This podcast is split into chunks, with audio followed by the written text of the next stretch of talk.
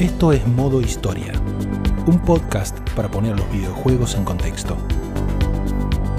Hablaremos del pasado sin nostalgia, de la actualidad sin noticias y tomaremos a los videojuegos como parte del mundo real. Con Guillermo Crespi, Matías Marqués y Juan Becerril. Temporada 3, episodio 2. La magia de K64, lado A.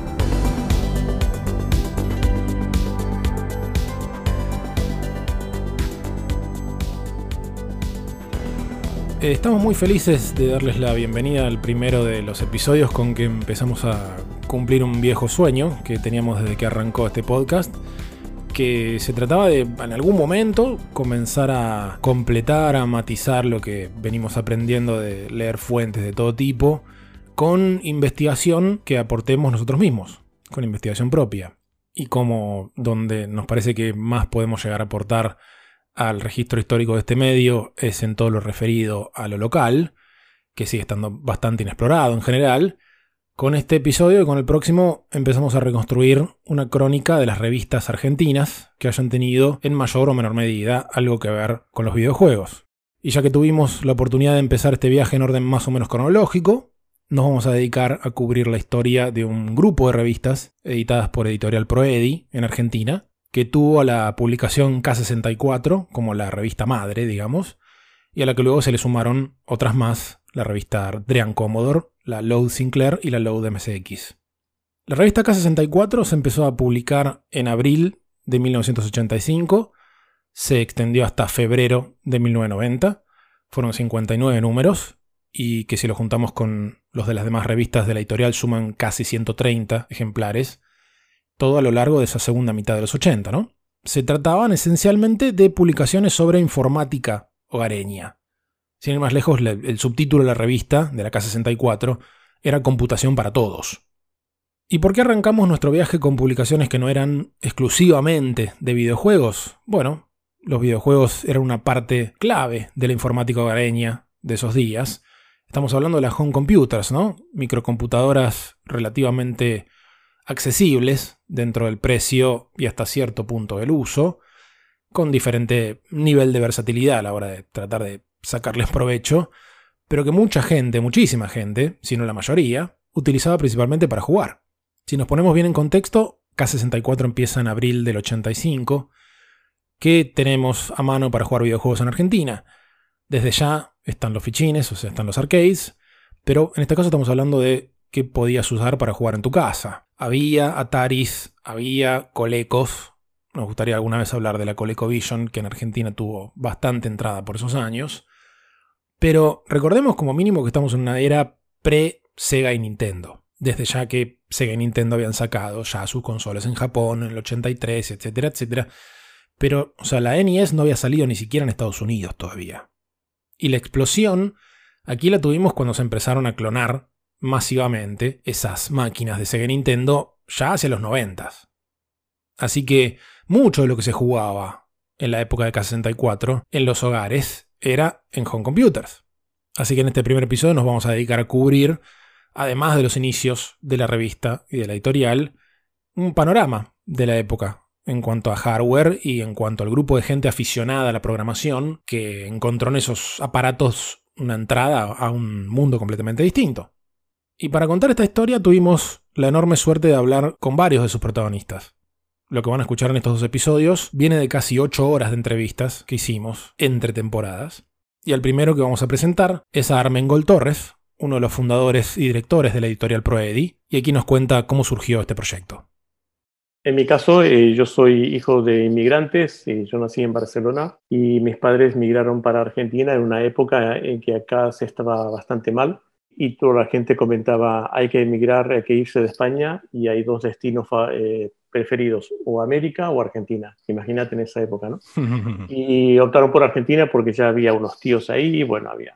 Y luego que vinimos eh, nosotros, vinieron otros parientes y, así nos juntamos varias familias. En realidad viví en, muchas ciudades, eh, sobre todo en Argentina, en, en Brasil también un tiempo. Así que por el trabajo de mi padre, cada dos por tres cambiábamos de, ubicación, ¿no? Y así pasé la mitad de mi vida y la otra mitad de mi vida, en el año 90, con mi familia decidimos venirnos para acá. Claro. Y desde entonces estoy acá ubicado. ¿De qué trabajaba tu papá, Margón? Y trabajaba en Techint. Ah, ok. En la empresa Techint. Y era experto en soldadura. Claro. Era una especialidad muy, muy rara. Entonces mi papá había estudiado eh, soldadura en Alemania, en Frankfurt, y cuando llegó ahí, Argentina estaba con una gran pujanza y había obras por todos lados. Se acababa una obra, él sobre todo se especializaba en calderas de centrales eléctricas. Claro. Eh, y también eh, trabajó en Atucha, Ujú. en la construcción de las calderas de Atucha, la, la central atómica. Y cuando se acababa la obra, pues había que irse a, otra, a otro lugar. ¿no? Sí, lógico. Si estoy hablando con una persona que estuvo ligada desde temprano con home computer, si me hablas de gente que suelda, soldaduras y demás, como veo una conexión con- por el lado de la electrónica, ¿tuvo algo que ver o fue casual? No, absolutamente nada. Mirá vos. Eh, sí, era, en realidad fue con un tío, con el hermano de mi papá, Ajá. que él era electricista y además era experto en radio. Ahí En el pueblo, cuando él vivía acá, él era el que operaba, era el operador de la máquina de cine. Y fue el que yo apenas con los nueve años empecé, ya que allá agarré el primer soldador y a soldar cablecitos y hacer cosas con micrófonos y parlantes de la mano de él. Claro. Mi carrera electrónica la profesionalicé un poquito cuando estuve viviendo en Brasil, en Campinas. Ujú. Eh, yo quería anotarme donde hacían cursos de electrónica y eso apenas yo tenía 14 años me decía, no, que volvé cuando crezca, me decía. Entonces la única manera que encontré es hacer un curso por correspondencia, que no había que demostrar nada, y ahí empecé a hacer yo el que arreglaba las radios de los vecinos. A los 18 años después ya arreglaba televisores y, y me hice radioaficionado también en esa época y así fue mi carrera, no paró, continuamente haciendo cosas de, de electrónica hasta hoy en día. ¿Cómo ha sido tu relación histórica con los juegos electrónicos, videojuegos o como quieras llamarle? ¿Cómo arrancaste vos como jugador, como con el interés por ese tema? Sí, ya medio adolescente o cuando ya teníamos ca- creo, 14, 15, 16 años con unos amigos, solíamos visitar las casas de unas amigas del barrio que tenían eh, una, un Atari, ese que se enchufaba en la televisión, ¿no? con los pequeños joysticks, y era, Ujú. lo único que podía jugar era ping-pong, ¿no? con las dos rayitas y ping-pong. Y era increíble, Nos- nosotros nos resultaba increíble que en la televisión, que veíamos televisión, que había series, era, entonces eran blanco y negro, y que te pasabas largas horas ahí, que de repente le enchufabas esto y podías interactuar. O sea, Ujú. hasta ese momento solamente recibías lo que te echaban, apenas había cuatro canales en esa época, en cambio con eso podías entretenerte todo el tiempo que querías y era algo que actuabas vos o vos y tu amigo, cada uno con, con la palita, con el joystick, ¿no?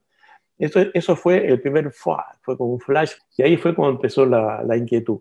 El siguiente paso fue ya más adelante, yo estaba ya cursando Ingeniería de Telecomunicaciones en La Plata, y eh, llegan las materias que había que estudiar computación. Entonces uno en esa época, cuando hablaba de computadoras, pensaba solamente en esos grandes monstruos que tenían los ministerios, que tenían las grandes empresas, que tenían su IBM.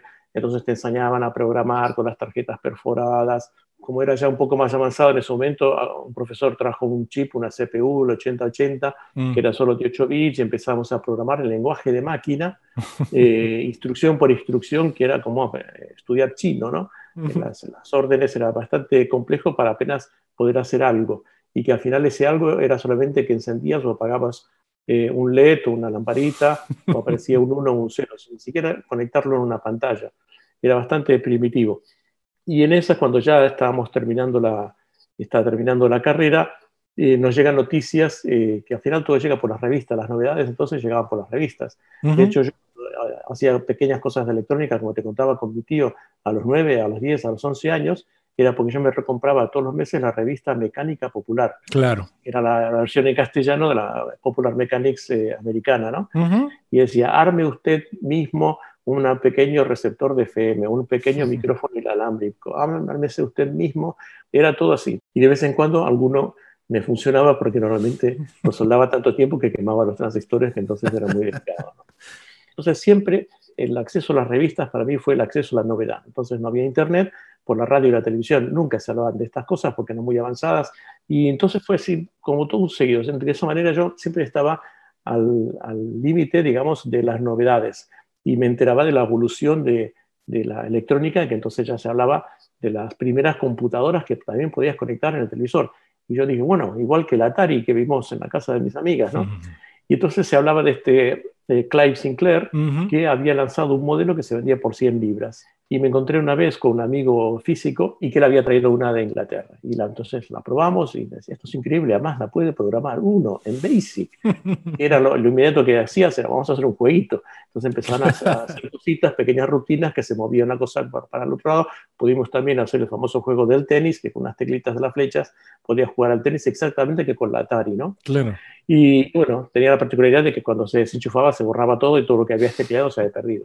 había una manera que no podías grabar en una cinta de cassette, pero no siempre quedaba bien, etc. Entonces eso fue otro wow, otro flash en el cual eh, después del, tema del Atari dije, bueno, es algo que yo eh, me puedo comprar y además puedo yo programarlo, a diferencia del Atari que venía rígidamente programado con un juego, le cambiabas el cartucho o lo que sea, ¿no? Y así fue que eh, con colegas este, también de la facultad dijimos, bueno, esto puede ser una oportunidad de negocio. Nosotros estábamos en La Plata, en la ciudad de La Plata en ese momento, y conseguimos un importador y abrimos en un, en un local, en una galería de La Plata, un negocio que se llamaba Personal Computer, ¿no?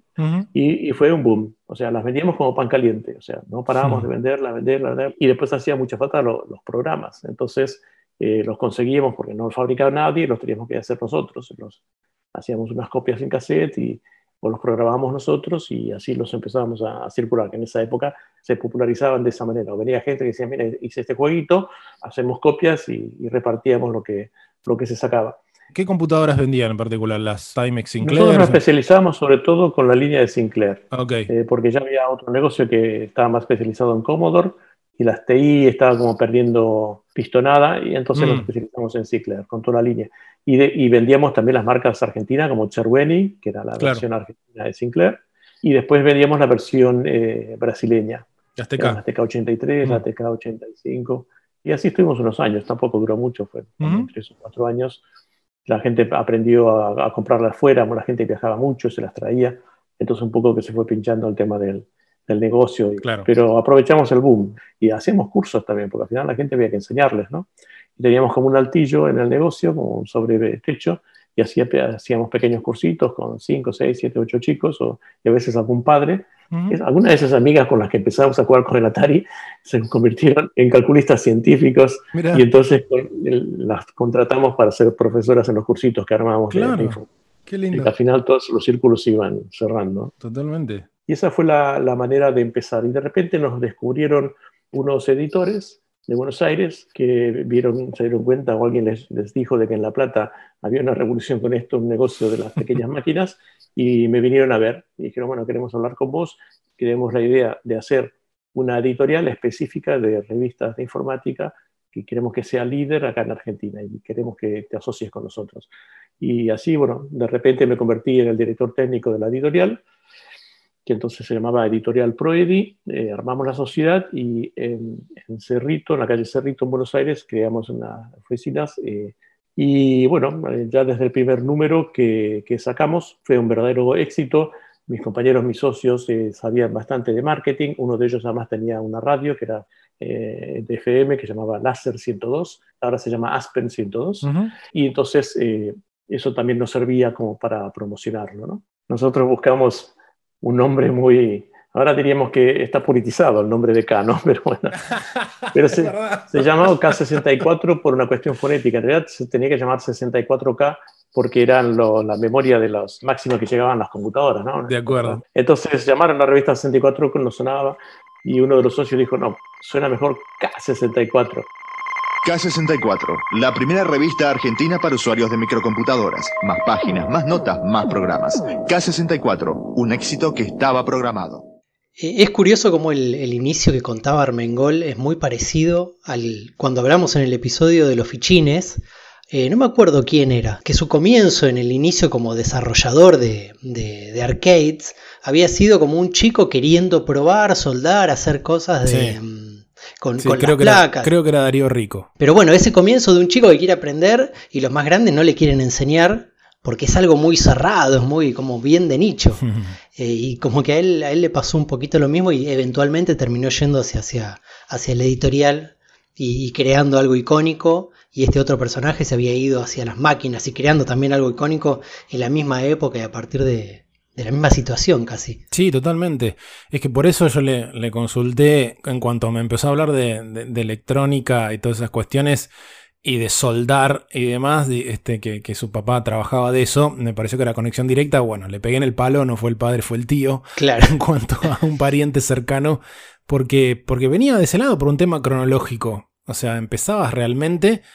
A ver, la informática caía dentro del enorme interés por la electrónica. Claro. Bueno, nosotros ya hablamos de eso, de que Seguro. Hubo, un, hubo un momento en la historia, en los 60, los 70, donde tecnología era hardware, no era software. Seguro, seguro. Hoy cualquiera tecnología es software. no, no, fue, no siempre fue sí, así. claro. Entonces, a partir de ese local que tenía Armengol con su socio en la ciudad de La Plata, se terminó asociando con otras tres personas, que me gustaría nombrarlas, eran Ernesto del Castillo, Javier Campos Malbrán y Cristian Puso, conformaron esta editorial Proedi y gracias a Armengol tenemos un pequeño testimonio del año 1986 cuando Ernesto del Castillo, que fue presidente de la editorial, y el mismo Armengol que recién escuchamos, estuvieron en Radio del Plata. Categóricamente, o la Argentina se monta en la tercera ola de informática y computación o pierde el año 2000 no hay alternativa. Esto es apocalíptico, aclaremos un poco este concepto. O sea, o entramos realmente en lo que es informática y computación al nivel de lo que estamos entrando y seguimos en ello y profundizamos, o perdemos la posibilidad de ser un país desarrollado en el año 2000. Es imprescindible acceder a todos estos conocimientos. No hay alternativa. Y lo importante es que, a pesar que nosotros estamos tan sumergidos en nuestro país este, económicamente, eh, lo podemos hacer, está a nuestro alcance, porque no se necesitan grandes inversiones de capital, no es necesario que seamos un país desarrollado industrialmente, solamente se necesita una computadora y un disquete o dos disquetes. Después se necesita cerebro, nada más, y tiempo, teclear, al final se convierte todo, todo ese know-how, digamos, aprendido y desarrollado en un disco que vale apenas 5 dólares, y eso se puede vender por más de 6 mil dólares. Conferencia de prensa hoy con los señores Ernesto de Castillo y Armengol Torres, dos presencias importantísimas para nosotros porque nos aclararon un montón de dudas. Eh, si quieren agregar algo más, estos minutitos finales son para ustedes, puesto que se lo han ganado, con mucho mérito.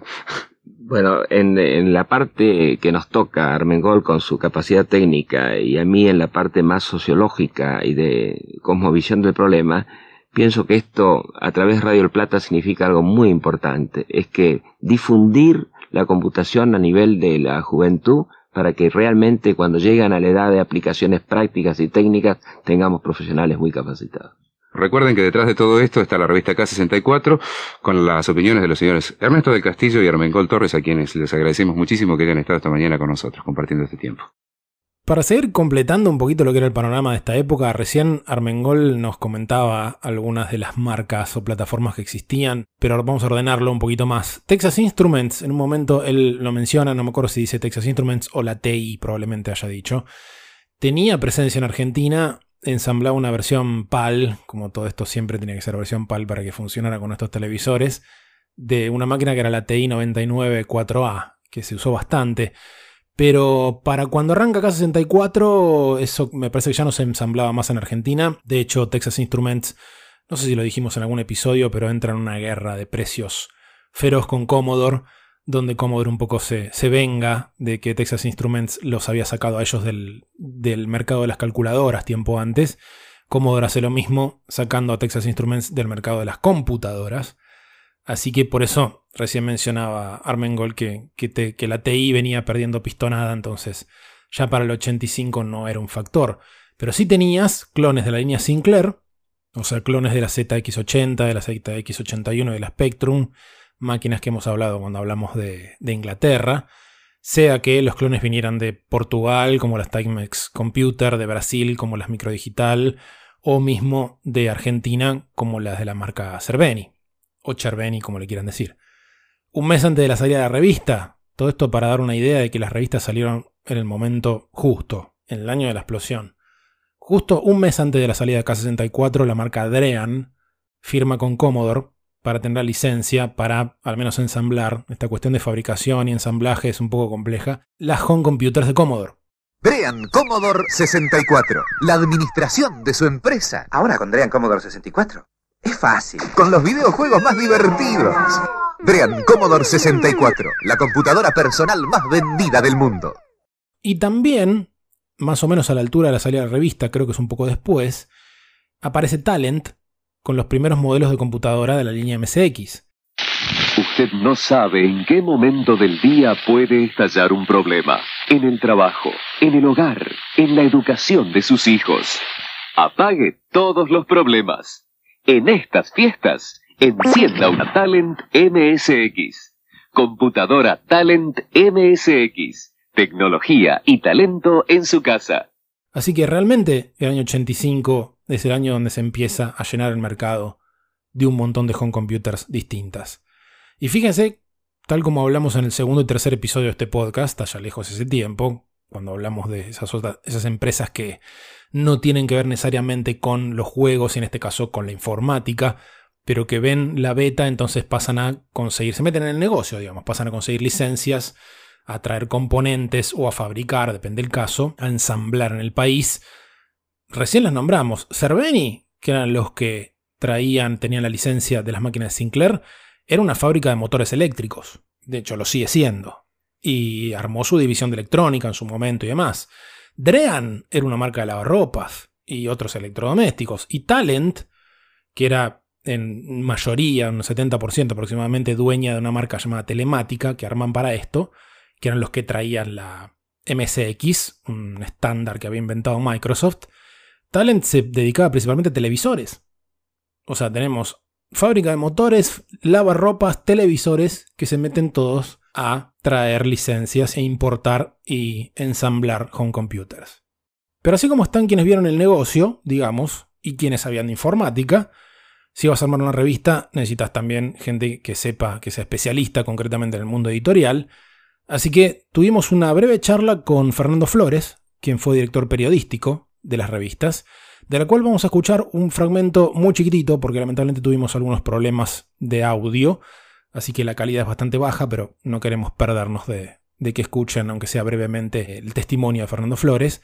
Y justo después de eso vamos a escuchar a quien sería el jefe de redacción de este grupo de revistas, Ariel Testori. Yo trabajé casi toda mi vida como periodista. Yo estaba trabajando un poco como jefe de noticias de Láser 102, lo que después fue Aspen 102. Y ahí había algunos socios que estaban interesados en hacer un producto editorial y les pareció que, que la ola venía por ese lado, un objetivo de marketing. Sí, sí, totalmente. Simplemente para responder a una necesidad en base a productos nuevos de los cuales había poca información, ¿no? en el mundo de la computadora hogareña. Claro. Como estaba acostumbrado a hacer productos medio raros, por ejemplo, había hecho una revista argentino-japonesa que era mitad en japonés y mitad en español. para mí la computación era como japonés Pero hubo todo en ese momento todo un furor por la programación. Parece que todos teníamos que ser programadores para poder manejar una computadora. Claro. Eh, mi nombre es Ariel Testori, yo soy periodista. En la década del 70 me tuve que ir, recalé en Albany, o sea, en la capital del estado de Nueva York. Yo creía que podía ganar una beca en periodismo, pero mi inglés no era tan lo suficientemente completo y armado como para dedicarme a periodismo. Y entonces eh, gané una beca, sí, pero en literatura latinoamericana existían posibilidades para quedarme, pero por otro lado volví a la democracia, a la Argentina. Y entonces en el 85 decidí volver. Y entonces acá volví a ser periodista, que era lo que yo quería hacer.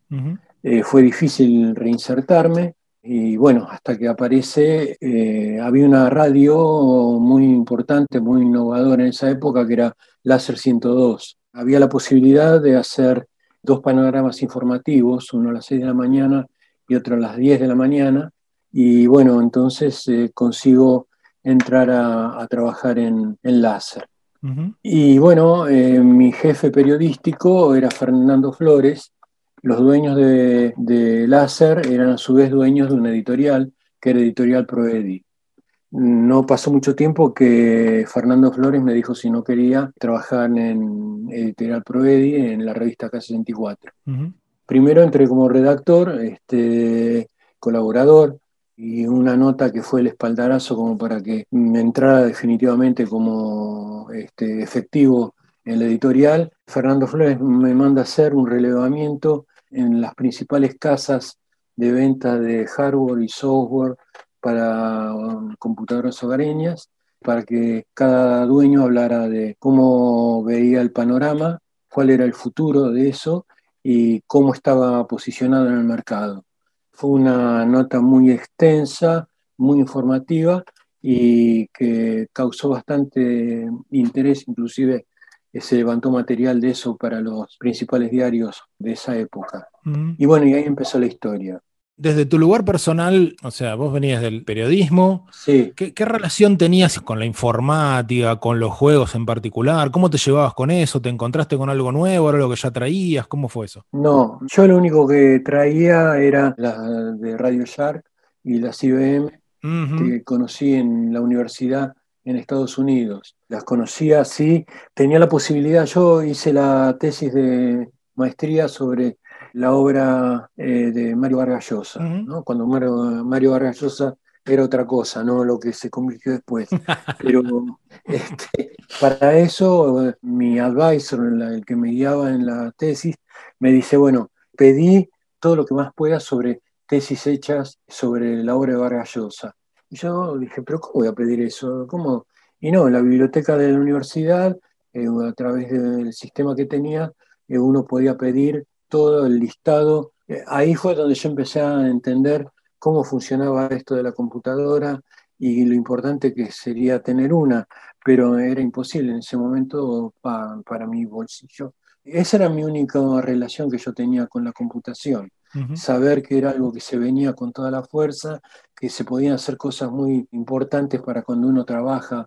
Y eso era lo único que yo tenía. Pero, como te dije, Fernando Flores, que era el director periodístico, él le daba el toque periodístico que le hubiese faltado a K64 si no hubiese, si hubiese sido hecha exclusivamente por gente dedicada a la computación. Podría haber sido un boletín, una cosa así, pero no el dinamismo que tenía la revista, que entraba aún en gente que no supiera todavía mucho de, computadoras. Absolutamente. Una cosa curiosa de, este nuevo personaje que aparece en toda esta historia es el origen completamente opuesto al de Armengol, que venía de del hardware, la tecnología, de estar soldando plaquetas. Claro. Y él viene de la literatura. Totalmente. De algo digamos, más lírico. Es que justamente ahí viene esa conjunción que te permite justamente que sea una revista o una serie de revistas donde, como recién mencionaba Ariel, tenía esa impronta que si hubiera sido solamente hecha por gente del palo de la informática, hubiera sido demasiado, como decimos acá, demasiado hardcore. Si hubiera hecho solamente periodismo, no sabrían de qué están escribiendo, porque no necesariamente todo el mundo es experto en ese tema, menos en esa época. Pero con esa conjunción lograron hacer bueno, lo mismo que sucede en desarrollo de videojuegos, ¿no? O, cualquier tipo de trabajo multidisciplinario, donde si realmente logran encajar las partes van a hacer algo mejor de lo que pudieran haber hecho individualmente. Sí, sí, logran esa retroalimentación eh, positiva que genera no solo la suma de las partes, sino cosas nuevas. Totalmente de acuerdo.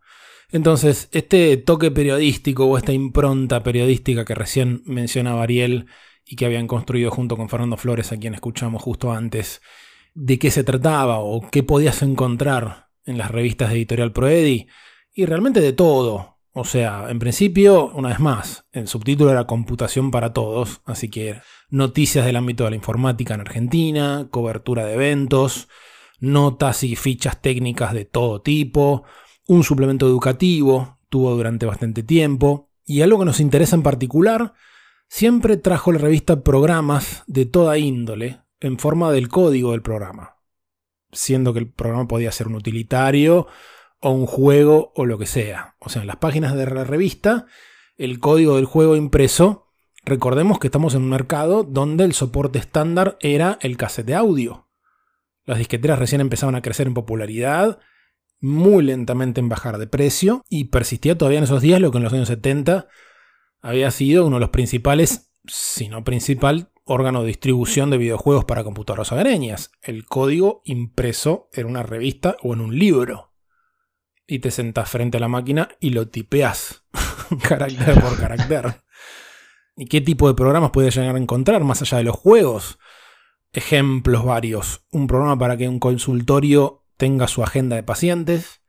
Un programa para que la preceptoría de una escuela lleve registro de las notas de los alumnos, un programa para hacer control de stock de un negocio, una agenda telefónica, etcétera, etcétera, etcétera. Y para seguir incorporando testimonios a este mosaico que estamos armando, y ya que estamos en la parte periodística de la ecuación, recién charlamos un poco con la cúpula de esa área, Pero también estaban los jóvenes que hacían sus primeras armas en el periodismo. Y por ejemplo, de ese grupo hablamos con Claudio Veloso, quien nos cuenta de su experiencia con los videojuegos y su entrada a la editorial.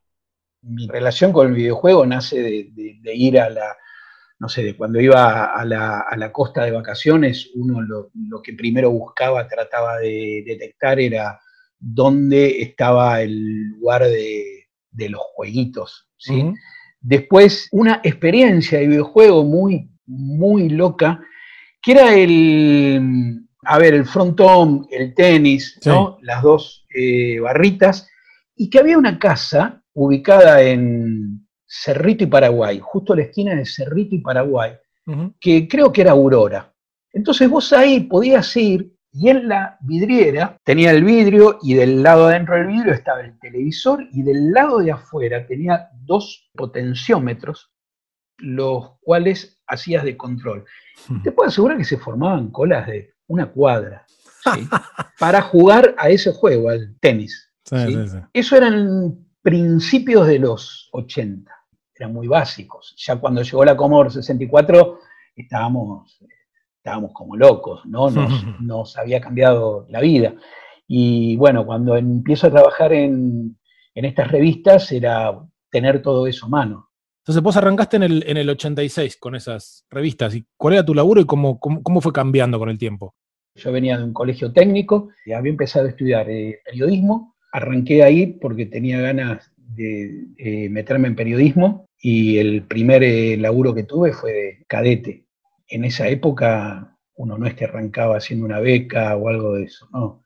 Cadete, ibas a comprar los sándwiches y después te iban dando cosas que tenían que ver, no sé, ibas a, a ver al fotocromista, al taller de, de fotocomposición, bien, llevar, traer notas, hacías eso. Después, bueno, uno se va, uno se va metiendo, uno tiene ganas de aprender y, ese fue el recorrido, pero sí, iba a comprar el sándwich y la coca. Claro. Hice de todo, aprendí de todo, sí, con la buena onda de mis compañeros que me facilitaron todo. Y en una época hacía las fotografías de pantalla, porque no había print screen. Vale aclarar esto. No existía la captura de pantalla. Entonces, la captura de pantalla era poner una computadora, correr el juego, correr el software a el monitor le había hecho una caja que hacía que no tuviera, que no le entrara luz de los costados. Ponía una cámara montada en un trípode y con una tripa para no transmitirle ningún tipo de movimiento a la cámara y se sacaban las fotos de pantalla. Había que sacarlas en una velocidad lo suficientemente baja, según el tipo de cortina de la cámara, para que no captar el barrido. En mi cámara había que sacarlo en, un, en 8 avos de segundo, ¿sí? para que no captara el barrido. Después esas fotos, blanco y negro, se mandaban a, eh, revelar, a copiar, todo un laburo. Entonces, yo estaba al lado del flaco que había eh, revisado el juego, que, lo había corrido, que entonces me decía, bueno, vamos a sacar una foto de pantalla acá cuando, cuando yo te digo, dale. Y bueno, dale, era eh, sacar fotos de eso. Ese era el, ese era el print screen del momento. Me encanta lo del print screen. Y sí, yo, hablamos con, con, Claudio en ese momento también de lo que fue después, posteriormente, pero esto ya es otra época, el terrible trabajo de lo que era sacarle fotos a la pantalla del Game Boy de Nintendo. Este, algunos años después, que salían siempre diferentes. vos ves en las revistas y no hay dos fotos de Game Boy que se vean con el mismo tinte, con la misma resolución. Era un castigo. Y andá a sumearla después, la foto. sí, sí, absolutamente. Vamos a volver a escuchar a, a Claudio no solo en estos episodios, sino también más adelante en la temporada, porque si por casualidad reconocieron su nombre, algunos años después de esta historia, Claudio sería director de una revista de la cual también vamos a hablar largo y tendido en esta temporada, que fue la queridísima Action Games. Pero bueno, volvamos a los años 80, al crecimiento de la editorial Proedi. Como mencionamos al comienzo del episodio, Proedi editó cuatro revistas. A la K64 se le sumó Drean Commodore en diciembre del 85, Load Sinclair en marzo del 86 y Load MSX en mayo de ese mismo año. O sea, solamente por unos tres o cuatro meses coexistieron las cuatro porque la Loud Sinclair duró muy poquitos números. Pero fue un crecimiento enorme, obviamente, así que le pedimos a Ariel Testori, el jefe de redacción de estas revistas, que nos cuente cómo es que se dio ese proceso y cómo se fue armando el equipo que sostuvo tantas revistas.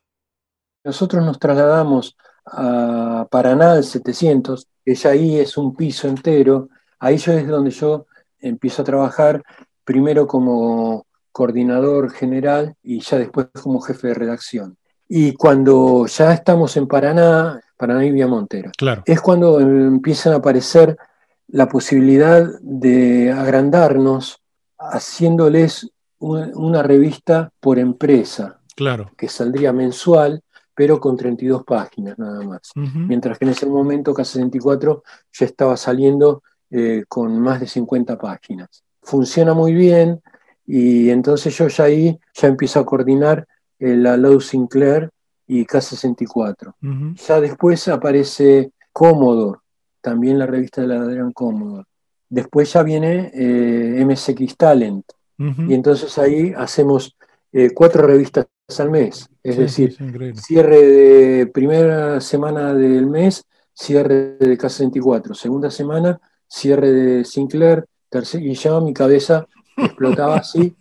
Eh, había que estar calmo, o sea, uno de los principales problemas que tienen los, los jefes de redacción son este, el cierre, ¿no? Por eso después se inventó el jefe de cierre. Mm. Pero ya te digo, con Fernando Flores por un lado y conmigo por el otro, y Fernando Mengual, que era el que tenía que meter trincheta Mm. en las películas en el cierre, jefe de arte, entre los tres este, enfrentábamos eso y con uno de ellos, uno de los redactores, junto a nosotros si había que reescribir algo. Claro. Pero sí, era contrarreloj. Pero tuve un equipo de gente ex- excepcional. Yo no hubiese podido sentirme tan cómodo y haber trabajado tanto si no hubiese tenido redactores que sí, eran redactores que venían de la computación. Claro. Y eran redactores reclutados, ya te digo, a través de los trabajos que ellos mandaban eh, al correo o venían y preguntaban cosas o eh, había un feedback muy importante con el lector Sí, sí. este, porque le dedicábamos muchas páginas al correo de lectores. Al principio yo creía que era una chantada, ¿viste? Claro. Cuando vos no cubrís los espacios, ah, le entras a meter Sí, sí, hasta sí, cartas este, escritas por vos, ¿viste? Pero no, era, vos no sabés lo que era el correo. El correo había que leer y había que leer con... Y bueno, y este equipo después yo te los quisiera mencionar también. Por favor. Porque, bueno, gente muy importante. Apenas yo entré, había un solo redactor. Era un estudiante de eh, informática que se llamaba Pedro Sorop. Y después creció mucho al punto de que eh, se convirtió en uno de los gerentes eh, más importantes de Microsoft. Eh, había sí algunos redactores colaboradores, pero fundamentalmente al equipo se agrega Eduardo Mombelo, Cristian Parodi, Andrea Sabín Paz y Fernando Pedro. Por el lado de arte teníamos eh, gente también muy capaz, Fernando Amengual, Tamara Michelson y Mario Mendoza. Teníamos un fotógrafo que venía de Crónica, Víctor Grubisi, Mm. y le dábamos mucha importancia desde un comienzo. Antes que yo llegara, Fernando Flores había convocado a Beto Páez Sí. para las ilustraciones que aparecen, que eran muy interesantes. Siempre tenía alguna forma de relacionar el dibujo con el motivo de el programita que se publicaba. Sí, totalmente. Trabajaba muy bien Beto Páez. Y después, bueno, en tráfico estaban Claudio Veloso, que vos Sí. lo entrevistaste, y Diego Garay. Yo sigo con esto. En un momento mencionó la palabra trincheta cuando el cierre de la edición. O sea que cortaban y pegaban. Y corregían un título y agregaban una bajadita, cortando y pegando. Totalmente. Es increíble. Había que meter mano física todavía en esas revistas. Sí, era de verdad. Y como recién nos contaba Ariel, muchas personas que trabajaron en la redacción, sea en forma de colaboradores o de forma fija, entraron a través de los concursos que organizaba la editorial. Así que primero vamos a escuchar a Armengol Torres contándonos cómo surgió un poco esa idea. Y justo después vamos a conocer a una de las ganadoras de estos concursos, a Andrea Sabin Paz, que terminó entrando a la editorial como redactora fija. Yo en la editorial tenía varios roles, hacía la supervisión técnica, decidía el formato de la revista, los contenidos, y era el que respondía a las preguntas y respuestas que la gente preguntaba, pedía consejos y todo eso. Y organizaba también los concursos. Bueno, les decíamos, manden cosas que se las publicábamos, entonces los chicos por ahí, por, por su cuenta, mandaban.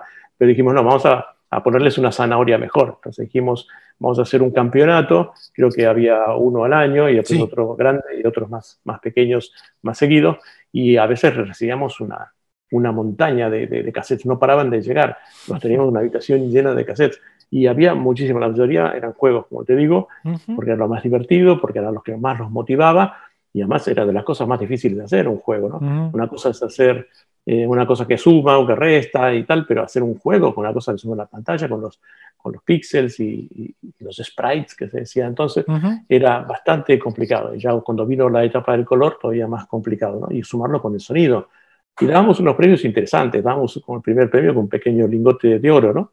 Eh, y los que ganaban el primer premio eran realmente sofisticados. Eh, uno decía, ¿cómo han hecho esto estos chicos? Y algunos trabajaban de día y noche, o sea, se quemaban las pestañas, con una pantalla de televisión nada más, que o sea, que no era un monitor eh, como tenemos ahora de alta resolución. Y, estábamos usando el televisor de la familia. O sea que cuando estaba el chico los chicos programando, la familia no veía televisión. Se aguarda, ¿no?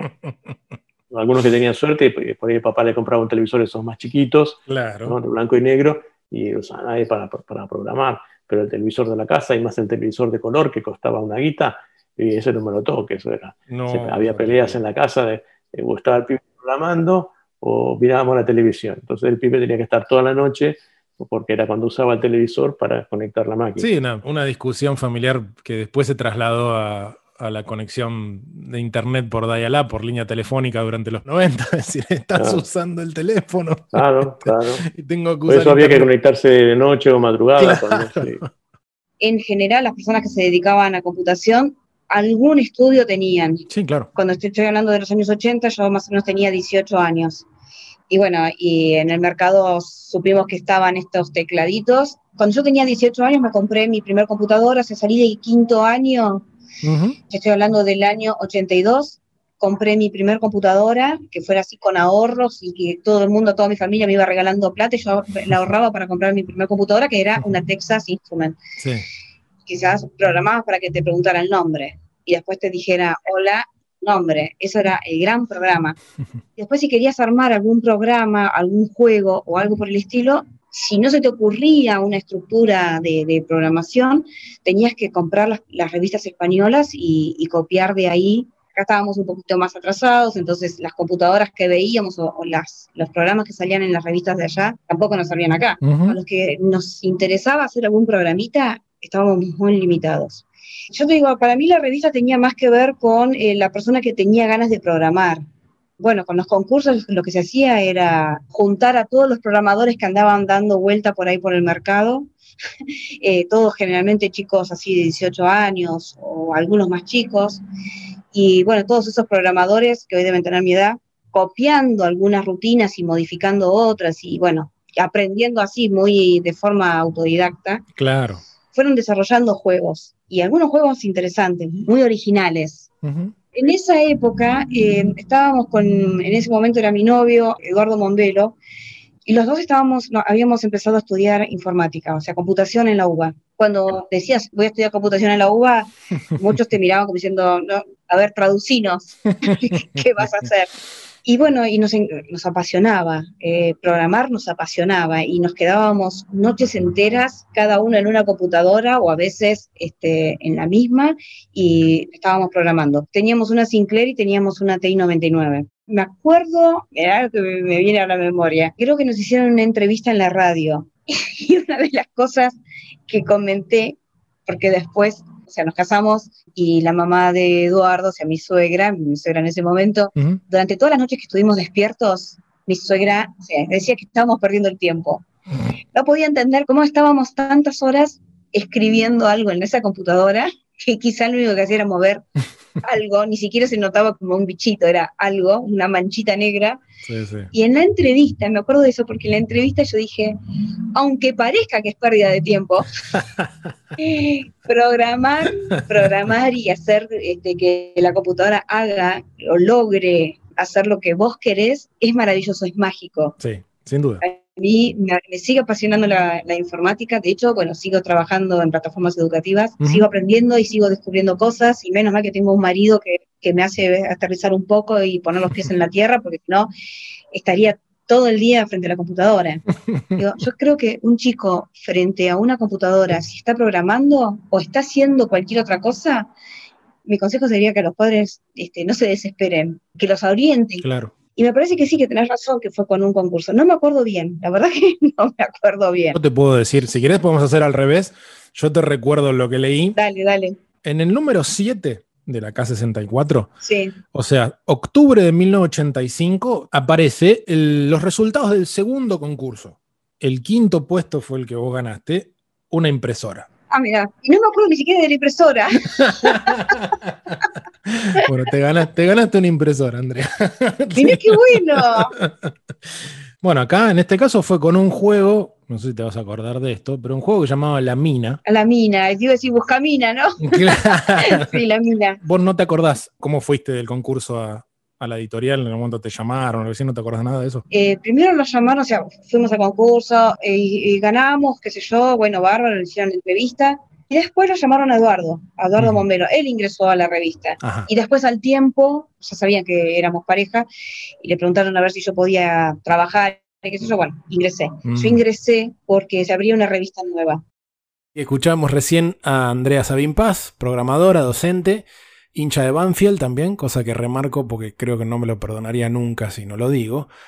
Y para comentar un poco más de este concurso donde participaron con Eduardo Mombelo, les cuento un poco cuáles eran los otros premios. O sea, el quinto puesto fue esta impresora. Sería bueno ver, eh, saber qué impresora se había ganado. Sabemos, sabemos qué Ah, impresora se a ganó. ver. se ganó una Alphacom 32. Era una impresora térmica para la línea Sinclair. O sea, era una impresora chiquitita que usaba rollos de papel de 11 centímetros de ancho. Un caño. O sea, una impresora térmica es como las que usan este. Como una tiqueteadora. Claro, exactamente, como un ticket de cajero. Exactamente. Es una cosa así. Ese fue el quinto puesto. El cuarto era un grabador para computadora. El número 3, dos pasajes a Bariloche. un premio que parece venir de otra revista. Vamos a programar a Bariloche. Quedó el canje. Che, se vence la semana que viene los pasajes. Vamos a regalar. Aparecieron varias veces los pasajes. a- Ojo que después hubo pasajes a Río, ¿eh? Ah. En, en otras, en otras revistas. Y el puesto número 2 era una, y cito textual, consola Spectrum. Así que había todavía un- un- una mezcla de terminologías en la época donde la Spectrum, que hoy le llamaríamos computadora, solamente decía una consola Spectrum. Y la número 1, una consola Commodore 64. Así que ese, ese es el segundo concurso, ojo, ¿eh? porque hace un rato escuchamos a Armengol que nos comentaba que hubo algún premio que era un lingote de oro, era un lingote de oro de 6 gramos, valor aproximado 1000 australes. Bien. Saquen ustedes la cuenta de cuántos serían 1000 australes hoy. Yo desistí de todas las cuentas que saqué, me dieron 5 cuentas distintas, lo que puede llegar a salir hoy. Está bien, es el valor del oro en ese caso, es mucho más fácil, pero fueron otras cuentas las que, las que intentamos y fracasamos. Y eso fue para otro concurso, para un concurso llamado Programador del Año, que se hizo por lo menos dos años, no estoy seguro si durante toda la revista. Y que la entrega de premios fue en el Sheraton. Así que fue, era, cosa seria realmente.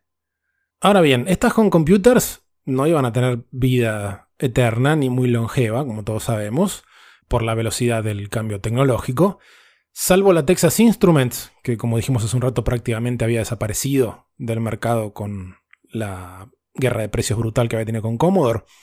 Las home computers que daban vueltas por ahí eran todas de 8 bits con lenguaje BASIC, esencialmente. O sea, máquinas que vos las prendías y te encontrabas con un cursor titilando y que Dios te ayude.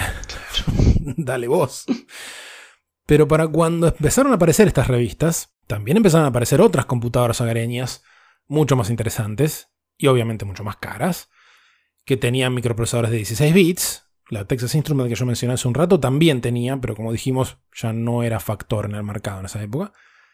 Y estas nuevas computadoras también empezaban a incorporar interfaces gráficas. Justamente hablamos en el episodio pasado. Este tema de usar un mouse, encontrarse con iconos, con un puntero, etcétera, etcétera.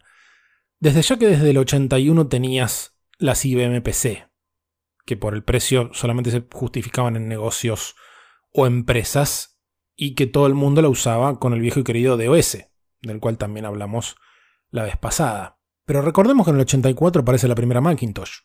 Y si bien estas máquinas todavía no encontraban su camino muy directo al contenido de la revista porque no eran el centro, sí estas máquinas como la Mac empiezan a cambiar el entorno donde se crean estas revistas. Así que para ir cerrando esta primera parte de nuestro recorrido por la historia de la editorial Proedi, vamos a ver qué pasó en la redacción cuando apareció una de estas computadoras. Y nos lo cuentan Claudio Veloso y Ariel Testori. Ahí en el medio de esto, en el 87, si no me, si no me equivoco, nos aparece una Mac, Mm. ¿sí? una Plus, con el mouse que era un eh, diseño muy eh, soviético para la época, ¿no? Muy cuadradote, tosco, que es más, mucha gente decía, ¿qué es eso? Y ahí se empezó a componer el texto para armar la revista. ¿sí? Antes se armaba en hojas de, armado, pautadas, ¿sí? con textos que venían en galera, en tiras, y que se hacían en talleres de fotocomposición. Con la, la Mac, con la Plus, más una impresora, se imprimían las hojas, se cortaba y se iban pegando esas tiras en las hojas de armado. La Macintosh me ayudó a seguir haciendo K64 porque contratamos un consultor que nos enseñara cómo se usaba la, eh, la Macintosh y todo lo que se podía hacer, fundamentalmente en arte y en diseño, pero en algo que fue clave para el golpe económico que empezamos a sufrir en el año 89, que fue que nosotros podíamos reemplazar eh, la película que se hacía para después mandar a imprimir la revista por papel vegetal Ajá. y mandábamos al taller de copia el papel vegetal en vez que de la película la película. lo producíamos nosotros. Claro. Era un avance de, muy, muy importante en monetario para Sí. la empresa porque eh, dejaba de pagar lo que valía eh, las películas y nosotros ya entonces pasamos directamente a la impresión. Claro. Cuando llega esa computadora, claro, era eh, revolucionaria por lo que veíamos en pantalla, ¿sí? por la interfaz que tenía, que podíamos manejar con el mouse. Era una locura ver eso. ¿sí? Me partió la cabeza esa Mac. Aquellos que podían comprar una Mac trataban de tener al menos para el armado, ¿sí? había una al menos por lo que eran las pequeñas editoriales, se- tenías que tener una Mac porque era lo mejor. Primero con el PageMaker y después con el, con el Quad Express, ¿sí? que fue una, una mejor evolución de lo que era el, el PageMaker. Sí, totalmente. Todo ese cambio tremendo que recién lo, lo empezamos a vivir acá en Argentina en lo hogareño, recién con Windows 3.0, 3.1, una Sí. cosa así, más o menos, pero hasta ese- Sí. eh, el, el mundo editorial y el diseño gráfico fue el primero en agarrar la Macintosh y decir esto me salvó la vida. Exacto. Bueno, tiene razón ese muchacho que habló al final. Dijo exactamente lo que iba a decir yo ahora, así que no sé qué decir. Qué aporte valioso ese. No, la innovación de la Mac, que bueno, la innovación de la Mac en términos de la interfaz gráfica fue prolijamente afanada a Xerox, pero eso es otra historia diferente para otro momento. Rápidamente fue algo que maravilló y puso nerviosos a, a los competidores. Ahí es donde Bill Gates manda a construir un entorno gráfico para su DOS, que obviamente es Windows. Ahí es donde Commodore empieza a incorporar una interfaz gráfica en, en la Commodore Amiga. Y Atari, no nos olvidemos de Atari, hizo lo mismo con sus nuevas computadoras como la Atari ST. Si se acuerdan que hemos hablado de esto en algunos episodios, cuando Atari queda destruida por culpa de T, al revés te lo digo, Warner se desprende de toda su división hogareña, consolas y computadoras y se la vende a Jack Tramiel, ex fundador y CEO de Commodore. Así que esta nueva Atari, Atari Corporation, es la que sigue adelante mayormente interesada en la parte informática. Y tan similar era el entorno gráfico de la primera Atari ST, que en referencia a este señor Jack Tramiel, a esa máquina le decían la Jackintosh. Claro. Porque era como la versión barata de Jack Tramiel de la Macintosh. Y bueno, estas Jackintosh, digamos, las Atari ST, también aparecen en Argentina. Y acá Claudio y Andrea nos cuentan una particular experiencia que tuvieron justamente con una de estas computadoras allá por el 87. En un momento te tocó hacerle una nota a Víctor Hugo que se habían comprado un Atari. Uy, yes. Uy, lo de Víctor Hugo, sí, el programa, claro, el programa de Canal 13. Esa fue la primera nota que hice. Esa fue la primera nota. Sí, iba con un grabador, era una cosa cuadrada, un grabador eh, eh, periodista que nada, sería como cuatro o cinco eh, celulares de los de hoy, más o menos, un tamaño y no me acuerdo mal, el nombre del programa era Desayuno, y ellos tenían una computadora y los que manejaban, entre comillas, la computadora eran Sergio Alguezábal y Tete Custaro. Mira. En el, programa de Víctor Hugo. Claro, claro. Y nada, más allá de, de alguna tecla, alguna cosa, alguna instrucción básica, no podían hacer, digamos, en ese momento no se entendía mucho. Entonces, voy a hacer la, la nota para K64 y le hago la, nota a Víctor Hugo que me dio toda la bola como si, nada, como si fuera un eh, periodista consumado yo, ¿no? Este, todo el tiempo, toda la gente del programa, yo no sé, tenía 20 años, 19 años, no sé, me trataron genial, ¿sí? Y tenía todos los nervios. Obvio yo después escuchaba esa cinta y mi voz era eh, eh era como un pito al lado de la de, Víctor Hugo, que era, era una cosa impresionante. Y yo decía, ¿cuánta voz me falta? Y bueno, al final de la nota, el productor de Víctor Hugo me dice, che, vos que trabajás en una revista de computación, trabajás con gente que sabe de esto, sí, sí son todos unos fenómenos.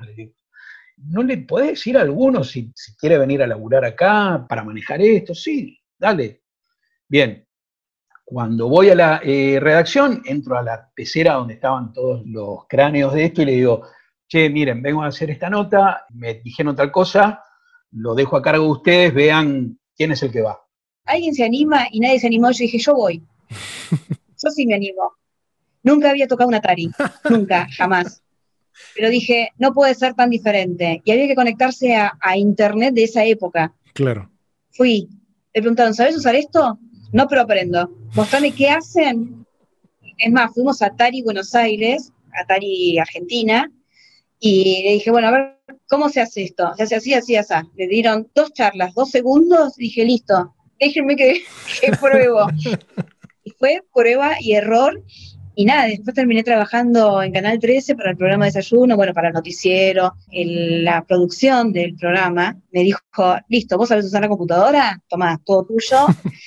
y en las elecciones, cuando fue elegido Menem como presidente, armamos todo un video con tortas y con gráficos y con cosas como para ver cuáles eran los resultados. En esa época eso era hacer magia. Sí, tremendo. Y bueno, y lo pudimos hacer con la Atari, era, tenía una, un lenguaje de programación, era un paso más o, varios pasos más al BASIC. Claro, claro. Y nada, había que agarrar el manual y comparar los, las distintas sentencias y arrancar. Pero sí, sí.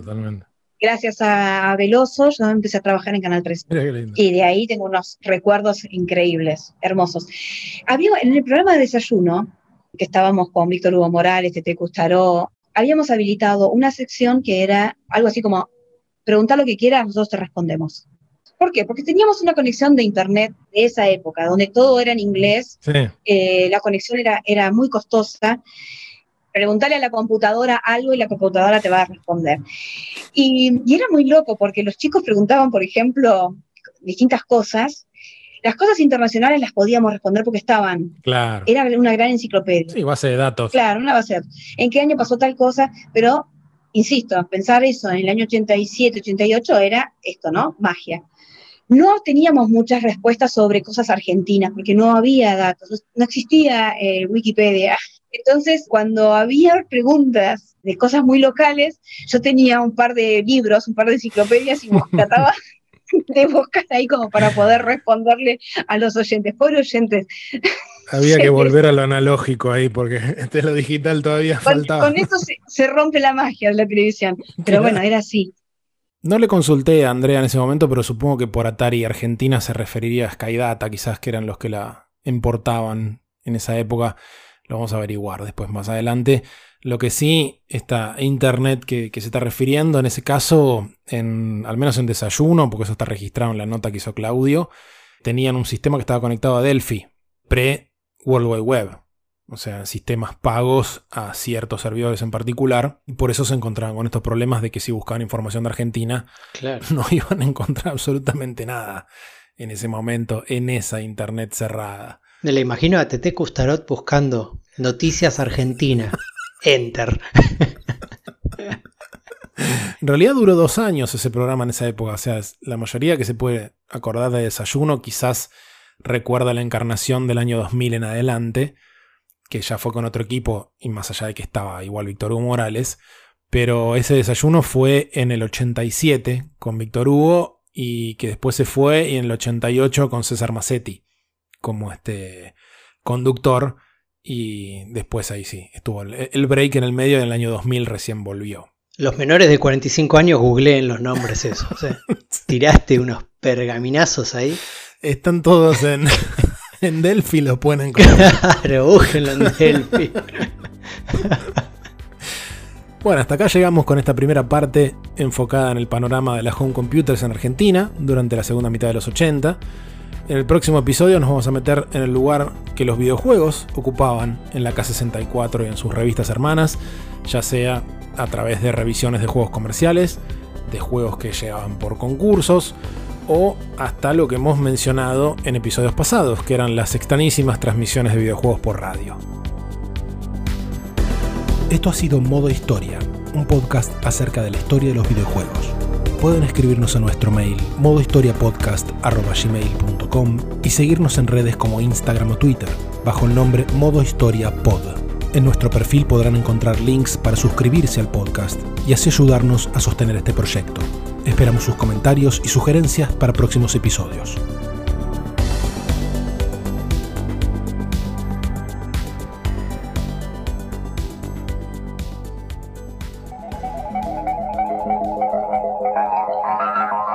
Tal? ¿Cómo le va? Yo pertenezco al departamento técnico de Cerveni, la empresa argentina que produce su nueva computadora, CZ Spectrum. Casualmente estoy con unos amigos y me pidieron que les enseñe a conectar los componentes y a ingresar un programa. Si usted quiere, puede aprender con nosotros. De esa manera, a medida que practiquemos, van a conocer todos los errores posibles y cómo se solucionan. Bueno, para eso vinimos. ¿Empezamos? Pero antes, les quería decir que nos están escuchando. ¿Quién? Yo no veo a nadie. Es que vamos a grabar esta charla. Así todos los compradores de la Spectrum sabrán cómo conectar los componentes e ingresar los programas con el grabador.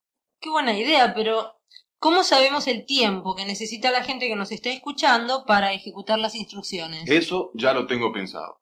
Cada vez que haya que hacer algo, para evitar distracciones, podemos avisar con una frase musical. A ver si les gusta esta.